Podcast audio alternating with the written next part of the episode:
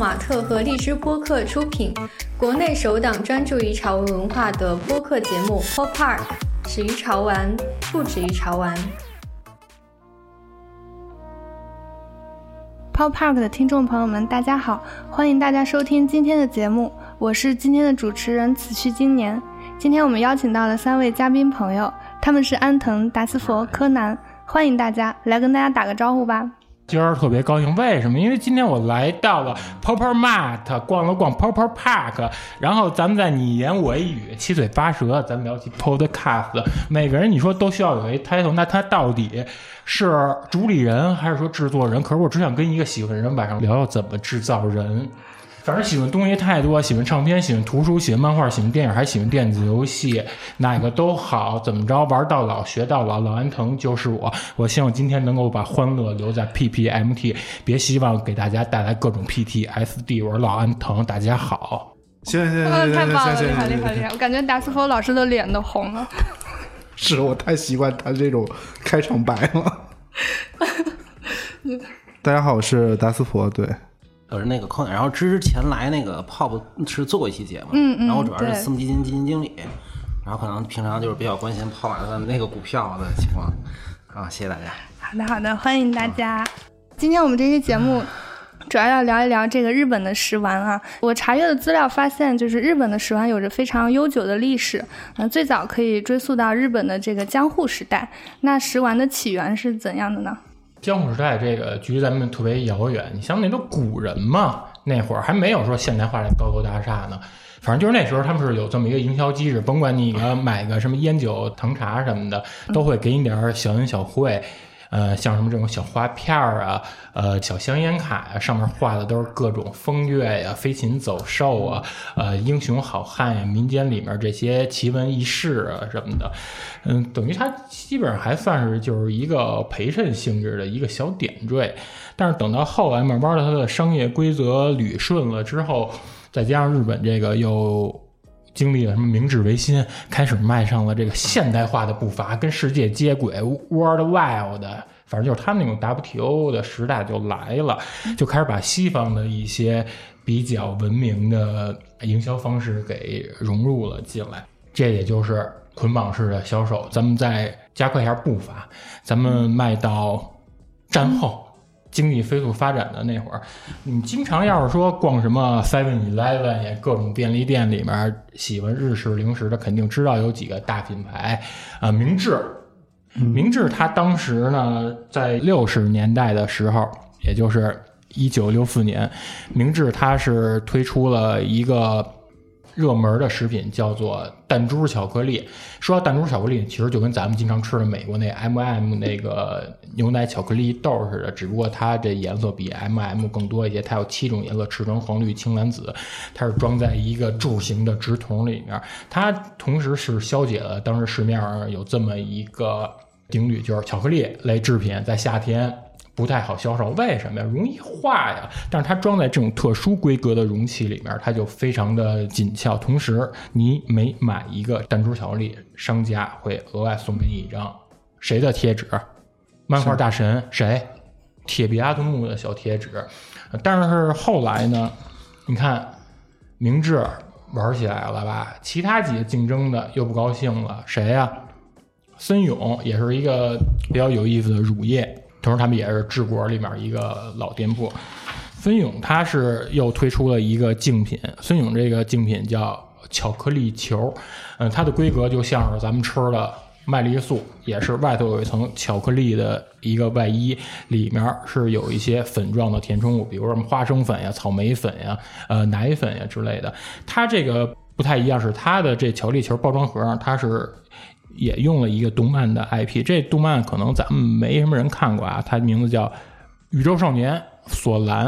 它为什么它用这个当它的这个包装上的一个大看板？是因为，呃，正好《宇宙少年索兰》它在电视台放送的时候是。森永赞助的，所以他们是有这么一个呃互惠互利的这么合作协议，对合作协议。它每一盒这个巧克力球里面会送一个宇宙少年索兰的纸质的小立体角色展板。它当时呢已经是做到了，我每买一盒巧克力球，包装里面就装着这么一个小的赠品，不是说我再费一道人工成本，还得让什么售货员再给你一个拿出来。它算是定义了日本的早期的食玩的一个雏形的规格。柯南老师有补充？我了解可能就是比较粗一些吧。我觉得首先它那个就是无论是餐饮还是就是像零零食，它都是社会经济中相对说那些企业的，它都是那个市场规模都比较大。呃，像就咱们平常在电梯里看那个分众那个广告，基本上我记得好像是百分之七十都是那个那个食品公司的。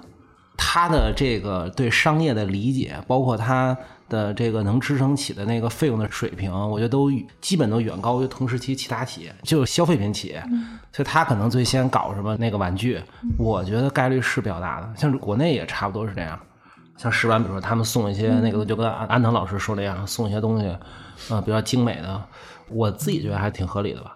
对，就顺着刚才那个柯南老师的问题，嗯，刚才有提到就是中国的这个食玩的。情况包括我在内，可能很多人都觉得食玩只是在日本本土盛行的一个品类。那实际上，食玩在国内也流行过，比如说风靡一时的小浣熊干脆面、当时的水浒英雄卡。所以，食玩在国内的话，大概是什么时候开始兴起的？你要说这兴起的话，你要说真的，这个找这根儿，这个年龄阅历也没到那么多，就拿自己个人 personal 来聊。嗯，基本上八十年代有好多三无产品。什么话梅、瓜子儿、杨梅粉里面，它会做成什么青龙偃月刀啊，各种三国武将那些武器的那种缩小比例的小配件儿，规格也都是不是说什么特别合乎现在这些标准，是那种透明的那种半透明的吗？有透明的，还有那种石色。这是哪个年代的？就是九十年代的。然后那个半透明的那个试玩那武器，因为半透明材质嘛。最近不是漫漫威那个新片《永恒族》，然后那个朱莉她里头她的那个超能力就是变成各种半透明武器，然后我看网上就说这个我们在早在九十年代食玩里就有了，就那种透明黄色的、绿色的那种那种半透明的武器。你看，一下跟漫威影迷拉近了距离。继续继续讲。后来小浣熊这个算是真的是定义跟统一的这个规格，而且你感觉，嗯，小浣熊也好，它统一的出身嘛，或者说是像乖乖也是台湾的，台湾那边把日本一些食玩里面的这些营销手段全都给借鉴过来。小浣熊早期他送的那些小浣熊吉祥物的贴纸，但是它的贴纸它始终说种类你没法达到说像水浒这么庞大这么一家族说，咱除了一百零八将。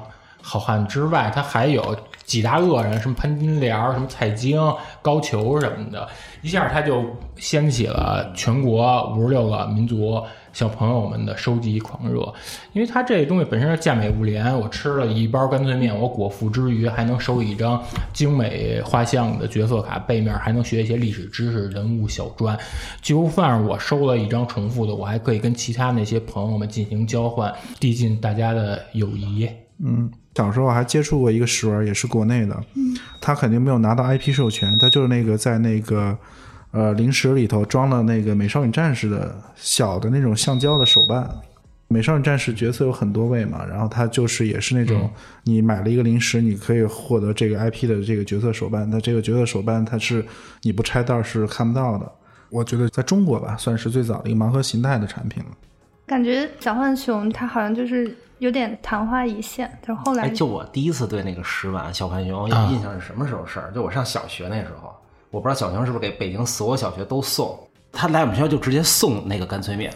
他最早还不是那个水壶，是一圈儿，我记得是还什么东西里边那个。对，跟棋桌圈儿。对对对，棋桌圈儿，就他来过两回，出手非常阔气，就直接送。我记得他弄完之后，我们那个整个全年级，我估计其他年级也差不多啊，就全都在买那个干脆面。然后当时我好像收了是四五十个圈儿吧，就反正你跟谁玩，你把谁赢了就把那圈儿那个收走。我圈儿被人收了，我就继续买。呃，集齐了吗？我忘了，就反正那时候好像玩都玩什么时候就那不玩了。那是我第一次对试玩有有比较深的印象吧。然后我觉得除了他做这个东西，比如水浒卡什么这的，我觉得他他那个营销方式也很先进，就他进学校那个直接送。哦，我作为一个四线城市来的，我感受到了北京的先进，因为我们那边学校要自己买，不送。哦，是吗？他可能选了一波吧，就是 你可能也不跟我们不是一个年代的。对，但是我也我我印象中那个我们同龄的男孩子也玩儿。欧莱雅他们跟我说，他们是去那个美国那个大学，就当然他们说逼格比较高啊，就说这个什么，我们教美国那个女大学生用化妆品，然后什么五年十年后我们再测，发现她用欧莱雅那比例就非常非常高。哎呦，我一看那个干脆面公司，这这是三十年前就清楚这个套路了。嗯，从娃娃抓起嘛，试玩啊。我们那时候小时候对这个不叫没有没有试玩的概念，没有试完全没有试玩的概念。可能就是说，哎，走买包小浣熊吃。当时这个小浣熊的这个产品名字就代表了它是一个食玩形态的东西，直接就定义所有规格了。嗯，对。但是小浣熊之后，感觉就没有什么能现象级的这种。试玩的对，因为后来什么魔法师那些干脆面，他们也不断的效仿小浣熊的这个模式，出好多海贼王的卡，但就是没走起来。因为小浣熊已经根深蒂固了，感觉就是干脆面就是小浣熊，小浣熊就是干脆面。嗯，就是它，我觉得它可能跟它那个产品有关系。它干脆面就那个时代比较火，越往后就有点那个增长很慢了。嗯，然后最近十年都是这样，康师傅这些都是那个都是那个市场萎萎缩的，外卖冲击。但是食玩在日本，它就发展的还挺持续的哈，在中国好像它就是出现了一个断层，是可以这么理解。就是它在中国也有一个问题，比如从一个食品公司那个角度上讲，比如说他如果给北京也发这个食品，它意味着给全国城市都要发。就是他那个年代，他可以只发北京、上海或者深圳，但是我觉得就是最近十几年那企业是不会这么干的。他这么干，他不被别人给骂死了？嗯。之之前看过一个分析，就是他说后来这个小浣熊，它因为那个卡供给就过多了，它可能印的太多了，就造成这个贬值什么的，就可能也导致它这个二级市场价值就在降低，所以后来这个东西就没有了，就不再流行。嗯，所以中国这个食玩形它没有火起来，它具体是一个什么原因呢？是跟政策有关系吗？还是呃消费者的这个兴趣的转移，还是怎么样的？就个人理解啊，我觉得他九十年代初那他那些公司啊。他会有很多好想法，但他续航能力不行。首先，他作为一个食品公司，续航能力就不行。嗯，所以也连带着他出这些那个周边也不行了。你看，就是像什么太阳锅巴，就是咱们小时候吃那些那零食，最近他公司还是一两款产品。然后他到了两千年以后，起了一些本土公司，然后那些公司打法就比较实打实的，但食玩不是他重点。最近是竞争太激烈了，我觉得。那我的理解就是，我们跟日本的发展阶段不一样，就中国九十年代还是。跟日本还是差了那么几十年。我觉着还有一个特别致命的就是 IP 的辅助作用，因为咱们这边可以引用进来的 IP 并不多。你要说什么哪吒闹海、大闹天宫、上海美术电影制片厂的那些 IP，很难说下放给你。这中间本身它算是一个倾向于集体创作的嘛，可能有好多这个老艺术家都已经。误去了，它这版权归属就不太清晰。你剩下新的那些 IP 呢？他们可能又不愿意说依附于食物这零食这个形态去进行流通和推广。结合你们俩说的吧，柯南老师说的，然后这边安藤说的，应该是就是一个 IP 的这个呃多元化的一个能力吧。那肯定 IP 能力日本最强的嘛。嗯，其实如果要跟呃，食玩跟 IP 结合的这种形态是最合适的。那日本的 IP 可选择的太多了，对，所以源源不断的 IP 可以跟不断的这种面向于儿童的这种零食结合在一起。我觉得这个产品形态，因为这样在日本才能一直延续到今天吧。对，我补充一下那个，我觉得安藤老师说那 IP 就比较重要了。中国它国漫起来也就最近十年的事儿嘛。它之前都是日漫，然后日漫在国内都是以盗版形式存在嘛。我一朋友他是做那个淘宝衣服，拿正版授权做淘宝那衣服，然后他应该一七年是他说拿那个从零开始异世界的那个就女主那个衣服，好像是可以免费拿，就他日本已经对那个 IP 就不不在国内都不抱什么希望，说盗版太多了。完了他跟我说那还有的公司就张口就是一个天价费用，他跟我说好像有一回他们跟日本人开会，然后那日本人就提了一特高费用。后来我们那同学就跟他说：“说你们在中国都是盗版，你给我们卖，我还能给你卖点正版。你不给我们卖的话，你其实一分钱也收不上来。”好，那边后来也同意那个免费授权了。我估计可能前十年啊，那可能那帮中国公司去日本搞那个 IP 授权，那钱太贵，他也付不起。嗯，受阻。对，因为你要是正规企业，你要肯定要授权的嘛。那日本的食玩是一个非常独特的文化，就这个文化形成的一个。呃，时代的背景是怎样的？两位嘉宾是不是可以从那个零食文化？它其实食玩文化应该是零食文化的一部分吧？刚才我前头不是提到了二战嘛？二因为二战之后，日本它是处于一个劣势嘛，一直是靠美国扶持，所以日本它是经过美国的爸爸的这个面粉哺乳，然后慢慢的一点成为这亚洲的经济强国。那个时候经济复苏的时候，人们肯定是需要说有一些低廉的。快乐跟幸福感的注入，所以呢，你像那个时候，日本就兴起了好多所谓的粗点心店，卖什么鱿鱼丝儿啊之类的这些东西，或酸梅啊什么之类这种各种小零食、劣质零食。孩子们基本上就是靠这些劣质零食唤起这个味蕾上的快感。但是你说你有这么多劣质零食，它互相竞争的话，你要想脱颖而出，你肯定得有一招先。所以就是。靠这一个一个不同形态，可能是印刷品，也可以可能是什么住宿那个小玩具来赢得。那是不是可以这么理解？就是那时候零食其实在日本的零食种类是有限的，那你怎么做一个差异化呢？可能就是搭配一个附加的东西，一个玩具，然后吸引这些儿童去消费他们家的这个零食的东西。对你要是说真是让我说开发一玩具，哪怕说那种特劣质那种小的玩具，你这个成本也非常的之高。相应的，你可能我买一个 IP，我给它做成这种纸质规格印刷品，这么着能够把成本给控制到最低。举一个案例吧，就是卡乐比，大家都吃过吧？就是咱们平时咱吃那虾条，虾条最早发明就是日本卡乐比出的那个。合同虾条，然后他们当时是给这个合同虾条出了一个姐妹产品，叫做假面骑士零食，也是这种马铃薯膨化制品，有点甜口的这东西。你看它这么信誓旦旦，这么气势磅礴的，就在它的产品名字前头直接用上假面骑士这名字，是因为假面骑士那特摄剧正好东映它里面一个常务跟这卡乐比这创设社长俩人是学弟关系，都在广岛那边念的中学。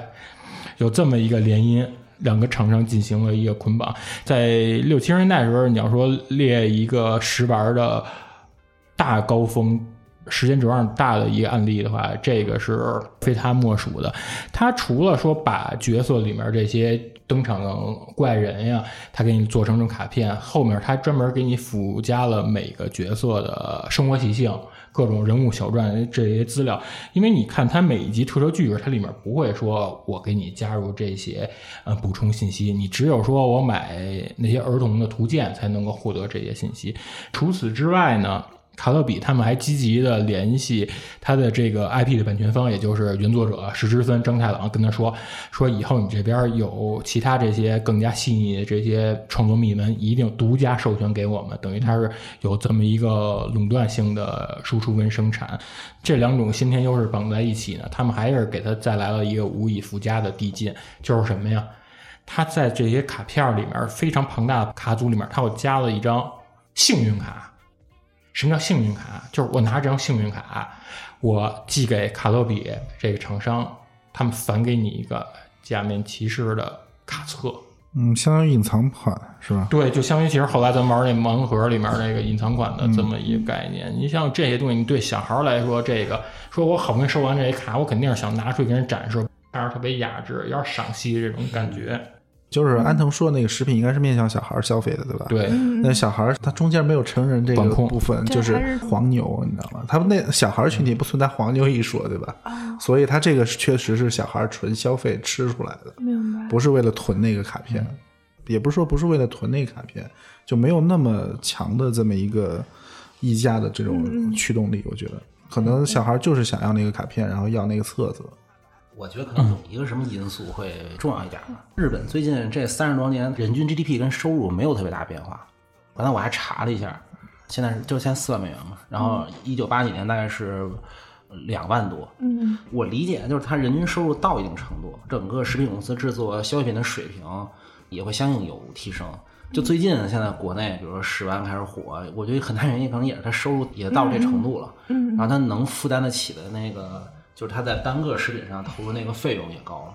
原来我十年前那时候刚开始看股票那时候，我记得那时候看过饼干行业，然后那个时候其实最贵的都是什么那个奥利奥嘛，你就算它每一百克成本就行。像奥利奥那种，它大概一百克得是五块到那个六块吧。然后第二档是什么康师傅这种，一百克卖三块多吧。嗯然后你去那超市那货架那最底层，就他用那个桶装那种东西饼干，那大概一百克在一块多，啊那就没有什么那个包装可言。我记得我前四五年去奥利奥这种的增长是非常快。当它每投入到每一百克的这个饼干上，它能投入的这个费用越高，它相应比如说那个包装，然后那个美术，包括那个 IP，嗯，也连连带着提它升。毛利会高一些。比如说 IP 吧，它其实最基本，比如它印个那个卡片儿，或者它把那包装印好点儿，嗯，真得是那个公司它它能出得起钱，然后消费者也愿意买。我刚才听柯南这么一说，我不禁想起来，奥利奥确实正是饼干界的王者。你看前两年奥利奥不是出了一个唱机礼盒，有一个光感的，你把这奥利奥放上去，它的那个唱机就能播放一些音乐吗。刚才聊的这个背景哈，我觉得好像就跟那个大的经济背景 GDP 还是有挺大的关系。那个比较俗的东西，都是先看收入。你像我们也跟比如一些食品的企业做了联名，比如说好利来、必胜客，有的形式也是买套餐，然后去送玩具。那这样的形式，它是不是也能称之为食玩呢？还是说它有哪些不一样的地方？你说以往的食玩，它都是一些轻量级的小零食，可能不到一百克，你直接就当一个留份儿的小零食吃，当不了正餐。但是你说一旦你上升到这种快餐、嗯霸主级别的这些连锁店呢，它真的你感觉它这东西也是往上上了一个规格。而且我一直觉得套餐系的玩具呢，它的整体制作工艺还有玩法肯定是比实玩的，嗯，要高超一些。嗯尤其你说有时候逛潘家园看人麦当劳那一套，嗯月球基地的每一个单独也能玩，有什么回力驱动，凑一起呢又能组成一个庞大的探险队。嗯，潘家园逛过吗？我潘家园啊，潘家园就是它衰落之后，我经常去逛。现在晚上也有潮玩了，哦有好多潮玩都在哦潘家园。好多马特尔的玩具呢，我说我说什刹海这边好多卖什么乱七八糟，都开始卖潮玩了。我记得我上周不是去那个朋友那个餐厅学习嘛，有一个人问了一个我觉得很经典一个问题，就说那个麻辣烫跟那冒菜的区别在哪儿？冒菜一个人的火锅，哦，然后他们公司那个老大想了半天，说好像没有区别，就我想了一下，也觉得我没我不太清楚啊，但我我一直也不清楚这有什么，我有时候也分不清楚，就是那个食就食品玩具啊，那个蜜雪冰城那盲盒我收了一套，然后那手办我收了一套。我自己觉得就是像那个那个食品，就所有消费品品类里边，就如果用互联网来话说，就它 DAU 最高。这东西也不贵吧，大家天天就嗯那个摸来摸去啊，或者买一个吧，嗯然后一天可能就买好多东西，然后所以其实如果你在那上面做广告做品牌，其实很值。我一直有这看法，就消费品。你比如说你弄一个挺贵的东西，比如说像那个、那个衣服吧，嗯特别是女生啊，她还不一定晚上之后还不一定穿。嗯弄食品，她时不时吃一口是吧？还能吃很多次。哦这广告展展示效果这多好。嗯对，而且你本身衣服它涉及到尺码、不同的规格，哦吃的这东西你只有两种判断，要不然好吃，要不然难吃就没了。然后食品公司，我觉得最喜欢在这种那个广告啊、营销上下功夫，而且它这个打法也很先进。嗯，这个食玩行业有没有一些代表性的厂商？刚才说到的明治哈，还有其他的对吧？他们有推出大家印象比较深的玩具吗？乐天，乐天的《圣魔大战》嗯也算是八十年代打响的他们的一个食品大戏。这个《星球大战》就是一个巧克力威化饼，里面配上小的镭射卡，镭射卡上角色都是 Q 版的翻头身的画风来呈现。它有一套自己特别庞大的神话体系。日本神话里面的，或者说是希腊的圣经里面，它全都给、呃东西进行了一个大融合，进行了一场诸神之战。哦那个是算是一个特别长寿的，而且现在就是它这个仙魔大战的，它这种画风已经成为了一种插画的流派了。日本有不少的独立插画家，比如说我特信的一个叫 Yoko Yoko 的一个人，他就用仙魔大战他的这种卡绘风格画了好多全球知名的嗯音乐家，比如 Beatles、Daft Punk、日本的那些大东泳衣、City Pop 时期的那些音乐家，甚至他这乐天呢，也会为了推陈出新，他时不时的跟其他 IP 的一些融合。新瓶装旧酒一下，比如说像他跟《星球大战》现在在日本上映，他就跟《星战》玩一次联名。呃，《进击的巨人》可能快完结了，他就跟《进击巨人》进行一个整合。《北斗神拳》又要赶上一个三十年的纪念的，他就把这个老 IP 又给拉出来，呃，给它重新进行一次变革。嗯嗯，那零食基本上淘宝还能够买到，可以整盒的买。那还吃着感觉还都比较可口嘛，早点当一个早餐吃也成，呃，下午加班的时候当一下午茶也没问题。明白。那个零食的品类，它就一直是威化饼，它也没对，有它就一直是它只是微微化卡一直。在变。卡特别多，你甚至有一些日本的苏富比的呃艺术家，他们出自己的玩具的时候，也会配一个这种小的赠品，模仿《星魔大战》的那种镭射卡的形式。那这个卡对它这个食品公司的业绩产生了一个多大的一个作用？基本上算是支柱性质了吧，就像是康师傅他们家族里面红烧牛肉面的地位，或者统一里面老坛酸菜面的这种地位，一哥一姐的这种性质。嗯，因为万代他们自己有一个食玩事业部，嗯我看他们那食玩事业部前年出了一套鸟人战队喷射人的那食玩，嗯真的那看出来每一个部件做组合出一大的机器人儿，感觉是属于那种在食玩领域的降维打击了，嗯真的就跟那种拼装模型的那种优秀质量一样。就是买一个玩具送包那个零食那种。当前日本的食玩市场是一个什么状况？现在还是卡牌很流行嘛？就是它也有其他厂商，他们想异军突起，走点差异化的。我可以举俩小例子，比如说，呃，零四年的时候，Mega House 出过一套食玩，叫做游戏音乐博物馆。嗯它那个食玩呢，就是里面带一小块儿哈密瓜味儿的水果硬糖，嗯，同时再随机附赠你一张八厘米尺寸的电子游戏的原声，嗯，我当时买完那之后，给我算是开了一下眼界，因为以往觉得食玩无非就是卡片或者说是塑胶玩具这两种规格。平时我也喜欢听一些音乐什么的，所以看到这真是啊、到我心坎儿里了。嗯、这两年呢，它又有一专门是致力于糖果。领域的一个后起之秀叫 Heart H E A R T，就是心脏的那个。他们的食玩儿真的是同时是又能玩儿又能吃。它是怎么回事？它是用什么巧克力、砂糖啊，做成那种小石头、小沙子那样，给你模拟出日本庭院里面的这种枯山水这种意境。你真的就可以用这些食材自己摆出一个一个日本庭院里面那种古风古韵的。小风景出来，它那东西挺寓教于乐，它挺有教育意义的是，因为我其实对这种特别传统民族东西不太了解，它那里面会附赠你一张小的说明书，告诉你说我这枯山水沙盘，我可以自己做出什么样的纹路。比如说有什么这种漩涡型的、波浪型的、风树型的，嗯，就借着你吃玩儿的过程，还能完成一个东渡的学习。啊，对，就是了解一个文化或者是对你像它吃跟玩之外，它还具备一个学的属性，这个算是附加的收获。当前日本的这个市场食玩主要可以分成哪些的类型？我觉得可能就还也是按那个形态分，就是卡片、塑胶。对卡片、塑胶这样的。就是 IP 之外的话，它会有一些实景类的、一些实物的模拟这样的吗？对拟态的这种，它还有一种，它直接是跟商品的这种包装形态又进行了一个融合。就是之前我媳妇儿去去清芬那边玩吧，她跟当地买了一个矿泉水，它那矿泉水的那个容器就做成了一个当地吉祥物的那种形状，感觉这个又是食玩里面的一个变种吧。这个东西它你摆着时候能当成一个摆件儿，但是更多的时候它又能够讲究一种融入到生活里的实用性，当个小水壶啊，这样派上用场啊。我感觉他们的东西很讲究美学设计。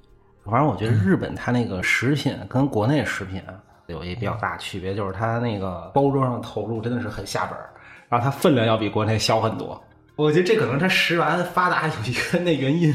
你看它每次吃，它都是有特别有仪式感，它都是分什么餐前、餐中、餐后什么的，它每个东西上特别小、特别精致的摆盘儿，可能也是说让你在有限的就餐时间里面，能够尽可能吃到更多的食材跟美味吧。对，日料真的是量很少。反正我买日本好多那东西，我其实主要是是真是就为了那盒儿去的 买毒还珠，啊！对，我真的太这么想的。那个盒儿那个设计那么好，那不就让我买吗？所以你家堆了好多包装盒。对，就我有好多盒儿东西，我都忘了怎么弄了，吃了吧，应该也不会扔了，估计应该不会扔了啊。然后，然后那个，但那个盒儿我用来装其他东西了。哦，我觉得可能这种收纳习惯有点可能受说咱们这个父辈、母辈，或者再往上追爷爷奶奶辈儿，他们那时候，比如说你赶上一上海饼干桶，或者人奉为蓝罐曲奇，都会拿那马口铁那罐儿装个什么针头线脑啊、家伙事儿什么的对对对，小物。这可能跟上一代人消费习惯也不一样，他就觉得这种东西很坑嘛。你这一盒，然后里边东西吃东西很少，然后还那个贼贵。所以这样的物尽其用。现在的十万主要面向什么样的群体？还是低幼吗？还是已经扩展到一个比较广泛的人？我感觉应该早已跳出低幼的了吧，因为刚才你像我提的那 Heart 射出那枯山水那东西，嗯，我感觉它就是因为它里面需要你有极强的那种 DIY 的精神什么的，嗯，那个感觉他们可能面向的人群还是偏成年人吧，或者说是一些呃有艺术院校生背景的消费人群啊。就是那个十万那个人群啊，可能会比呃这个市场刚开始预期那时候要大。那个游戏好像还时间长一些，中国现在应该快三千亿规模了。原来一千亿规模的时候，很多人就说就要封顶了。然后他的理由一个很重要的理由就是说，这个就是小孩就玩玩游戏，等他大了自己就不玩了。但实际上不是嘛，现在就是他大了还还继续玩，而且他氪金越来越能氪。我们三国志那公会，我觉得那个最能氪金就是那帮四十岁左右的人。小孩其实说实话也没有什么钱，那个游戏市场是一直在上升嘛。我觉得十万也是，就是他有很多，就是他小时候在玩这些那个玩具，他大了他继续玩，他甚至会很资深。嗯，像那个金鸡俊，我觉得漫画刚出那时候，然后我一朋友在日本公司上班，他说他们公司那是干部还是我忘了，反正就是说那个一加班一生气他就咬咬他自己的手。他那人好像都五十岁了，嗯就还一三还是这个 IP 的粉丝。对，就是他也很喜欢这个。就是我觉得石丸啊，他其实现在能火，还有原因就是他他有些那个收藏东西，他比较能得到那些有消费能力的那些消费者的喜欢。嗯，对，而且这东西你经过这个时间的流逝之后，还能有升值的空间。嗯，是啊，本身吃的这东西，你满足完这个口腹之快之后，你可能就剩下空虚。但食玩的话，你起你起码你还是能留下一个能拿在手里面实体的小象征性的东哎，西。对，我觉得安藤说那就很重要。对，就是玩具可能才是永恒的。它要是有什么实际的功能，它就很快就被消耗掉了。对啊，你吃玩具也不会胖，是吧？或者你收收玩具也不会胖。我们聊一下这个消费的心理吧，就是为什么日本人会喜欢去购买食玩？买什么样的都有。我觉得那样日本日本人的兴趣，本身日本人生活压力就大，他肯定他得找一个突破口。他去减压，你像食玩这东西，你本身花不了太多的钱，对而且，你又能够收获一个快乐，双重的快乐，对对快乐翻倍，明白。何乐而不为呢？对对，您说那个生活压力大，我觉得还是挺有感触的。就是因为你像包括泡玛特，我们最大的群体其实是白领，就是一线的女性白领，就是相对来说比较孤独、缺乏陪伴以及压力，其实都是很重要的一个原因。我我有一朋友，他写文章呢，他写文章好像老写特痛苦呢，他在看他们家猫，他能看好长时间，以至于耽误那个交稿那时间了。真的，现在小孩真的都猫狗双全的太多了。我觉得那个玩具吧，就是还有一个什么原因，就是他日常生活比较无聊，相当于试完安藤说又比较便宜，嗯然后很多人就买那个玩具，我觉得能给他生活带来一些挺不一样的那个东西，然后成本又不是特别高，这种我觉得挺受那个就是年轻消费者喜欢，中日那个都是。嗯，看到食玩它有五十多年的历史了，大家觉得是什么原因让食玩可以有如此长的这个生命周期呢？它将来会是一个什么样的趋势？是呃是走向衰落，还是说你会觉得它会再上一个台阶？衰落倒倒不至于，我觉得嗯可能也就是趋于平稳，就还是这种安于现状什么的。但是相反呢，我我觉得有时候替他们操心没什么用，我更希望咱们这边真正能食玩文化盘活了，带动起来什么的。嗯我对方便食品比较感兴趣嘛，你像去年河南那时候发水灾，嗯嗯呃，一下有一个方便面的品牌就赢得了社会的大众好感度，就是白象。嗯嗯，因为以前不会吃白象的东西，但是这次白象它是等于是亲力亲为捐了好多的款。后来我就开始搜他们的东西，一看，我看白象它那吉祥物就挺可爱的嘛，一个小象戴一个厨师帽什么的。因为你可能你看康师傅也是同样的走一个厨师人设路线，但康师傅你看着那人就像中年老哥似的，对于女性消费者啊，他就直接就拒绝这个。三高人士了，所以但你看白象这东西呢，看着我就还是希望说能有国内玩具厂商啊、跟白象一起联姻，然后缔造新的试玩文化出来，就别买佐藤象了，买白象吧。他们有自己的一个 IP 形象。呃对，就是希望它能够落地到实体的形态。我感觉日本食玩可能不会有特别大的变化，就不光日本的食玩，就它的那个、嗯那个玩具行业、那个游戏行业、动漫行业，我觉得这最近的十几年变化都不很大。我其实也很难说具体的原因啊，我觉得可能跟经济啊、放缓啊，还有它各方面都有原因吧，只能说观察到这现象。但是我觉得中国那个食玩，我觉得可能打法上有些会超过那个日本。你看那个就蜜月冰城他们做那歌，那歌火了之后，就我后来发现他们写之后，好多公司全都开始做那个，就是比如说他就去找那世界名曲，找一个音乐公司，你把那歌改改什么，就就改。版权了。哎呦，我觉得中国人真的非常好学，学习非常快。对，而且它是一种变革式，别人有了，他在基础之上呢，它再给它锦上添花一下。但是像那个日本的那种，比如说一块糖果，然后送一个玩具这样的形态，我目前在中国没有见到过有本土的。我在超市有见过那种，就是你买一个，啊就是你买完就送你个零食，但他放到那个，他是放到那个零食区跟那边卖。就是我跟别人不一样，别人学我概率会高我，就在那个货架上，还是说因为那个商家费比较便宜，我不太不太清楚啊。但是我发现超市经常会有，就是你去那个那个家乐福那种，你随便找那超市哦哦，它总会有那么一两个是这种性质。就它是食品，但是其实那食品，我估计可能它那个东西，比如卖十块钱吧，那食品估计它也也就值个那那个一块两块。但那玩具做的很精致。就等马特出点跟本土化品牌，嗯，有一个品类其实也有食玩，但是它那个食玩就是一个纯玩具，就是已经没有任何的食品在里面了。好，那我们今天的这期日本食玩的节目就聊到这里啊！再次感谢安藤、达斯佛、柯南三位老师啊！我们下期节目再见，拜拜。好，拜拜。好，拜拜，谢谢。